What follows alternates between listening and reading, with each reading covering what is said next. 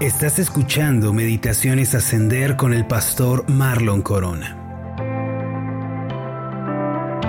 Hubo una época en la que el pueblo de Israel, debido a su rebeldía y a su desobediencia contra Dios, fue exiliado y oprimido por otras naciones.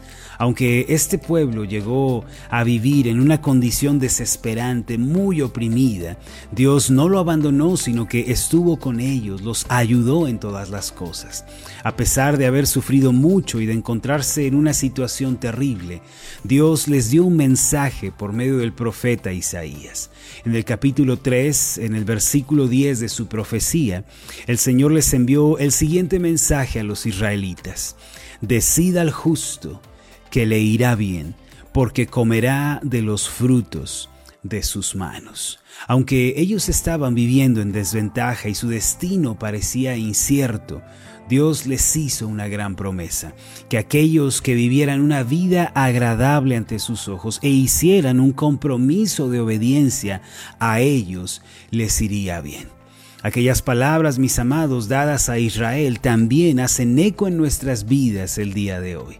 Aún en la actualidad, cuando un hombre o una mujer se aparta del pecado y lava sus manos y hace un compromiso con Dios, él o ella van a experimentar el bien del Señor. No puede ser de otra manera.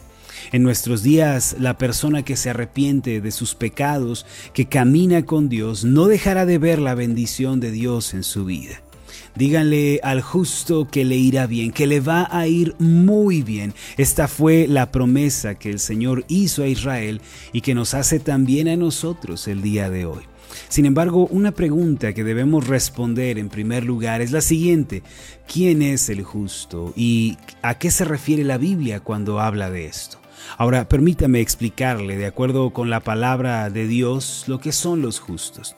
En primer lugar, los justos son aquellos que han sido lavados con la sangre de Jesús y sus pecados han sido cubiertos.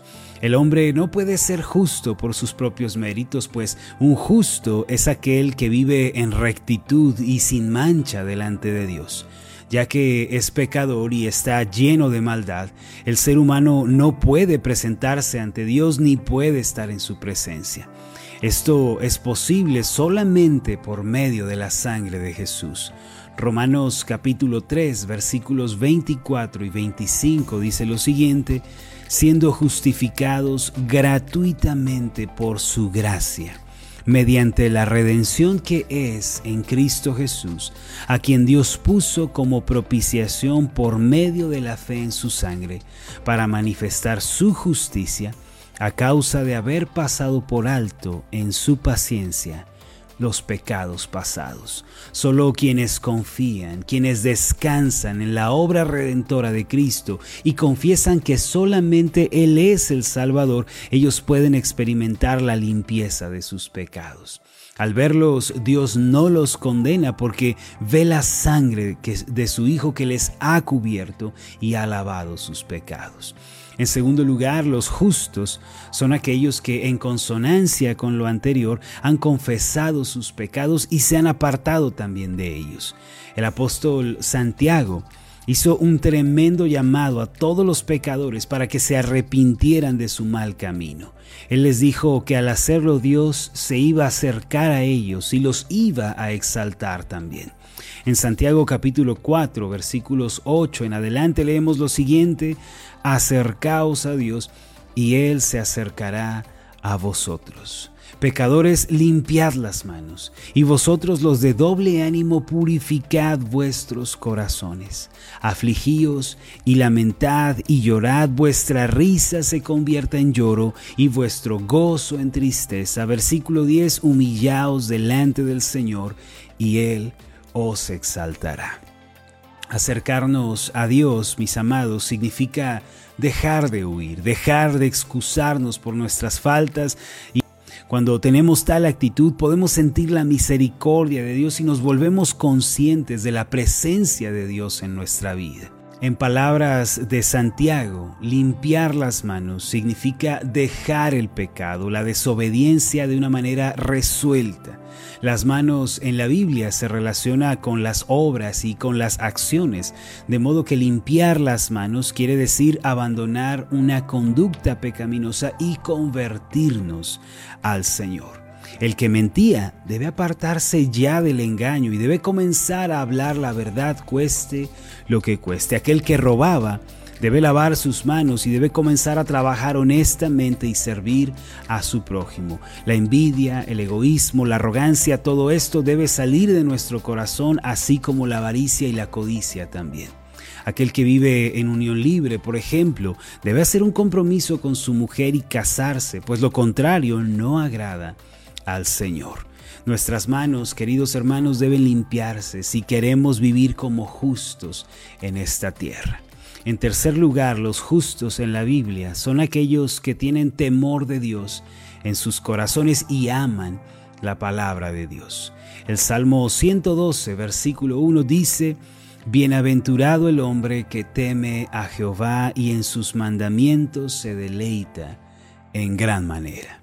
El hombre justo es aquel que ha sido lavado por la sangre de Jesús, aquel que ha enmendado su camino y que vive en obediencia ante Dios. No solo eso, también es una persona, como podemos verlo aquí, temerosa de Dios, que antes de dar un paso importante, primero se arrodilla delante del Señor y pide su consejo.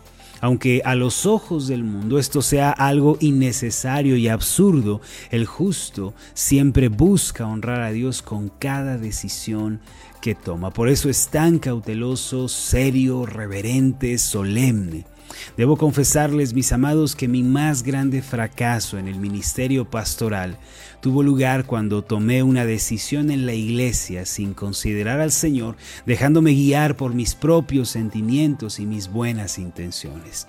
En esa ocasión yo pensé que estaba haciendo un bien, cuando en realidad al no considerar al Señor estaba cometiendo un terrible error de juicio.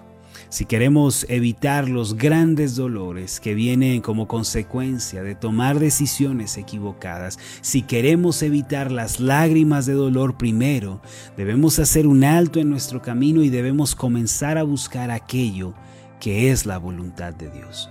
Yo los quiero invitar a considerar al Señor en todo y, orar por las decisiones importantes de sus vidas.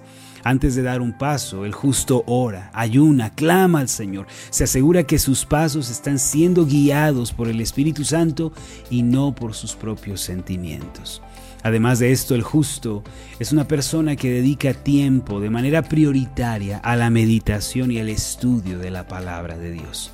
Para él, reflexionar en los caminos de Dios es un deleite que no puede ser superado por ninguna actividad. En síntesis, los justos son los que confían en la sangre de Jesús, aquellos que han lavado sus manos y viven con temor de Dios. El Señor nos declara en su palabra que a los justos, esta clase de personas, van a recibir el bien en su vida. Isaías 3:10 dice, decida al justo que le irá bien porque comerá de los frutos de sus manos. El bien aquí mencionado es el favor de Dios en cada situación de la vida.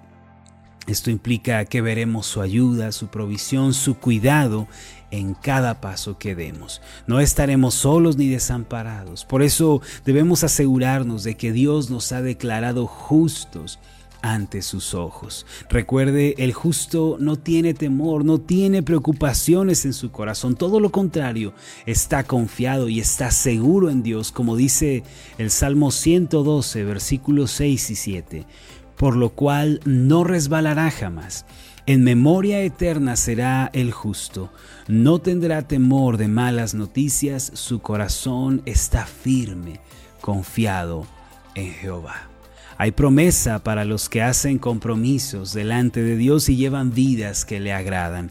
Hoy volvamos el rostro hacia el Señor y confiemos solamente en Él. Entonces nuestra vida cambiará para mucha bendición. Vamos a hacer una oración.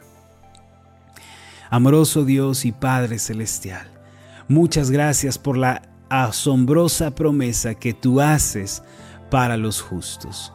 Tú les dijiste en tu palabra, al justo le irá bien y comerá el fruto de sus manos, comerá el fruto de sus decisiones y de los caminos en los cuales ha entrado. Gracias Señor por esta promesa. Ayúdanos Señor para que nuestra confianza no esté puesta en nuestras justicias, esfuerzos personales, sino solo en la sangre de Jesús. Y asimismo, Señor, ayúdanos a lavar nuestras manos. No queremos vivir en pecado, en desobediencia, en obstinación contra ti. Y asimismo, Señor, ayúdanos a ser personas que temen a ti, personas que te consideran en todo antes de tomar decisiones que buscan siempre hacer lo que es recto delante de tus ojos. Gracias, Padre, porque has declarado que al justo le irá bien. En el nombre de Jesús. Amén y amén. Hola, ¿qué tal? Mi nombre es Marlon Corona y ha sido un placer enorme estar contigo en esta meditación. Mi oración es que tú seas prosperado en todas las cosas y que tengas salud así como prospera tu alma. Puedes encontrarnos en nuestra página de Facebook como Ascender. Escríbenos un mensaje y cuéntanos cuál ha sido tu experiencia con las meditaciones Ascender. Hasta la próxima.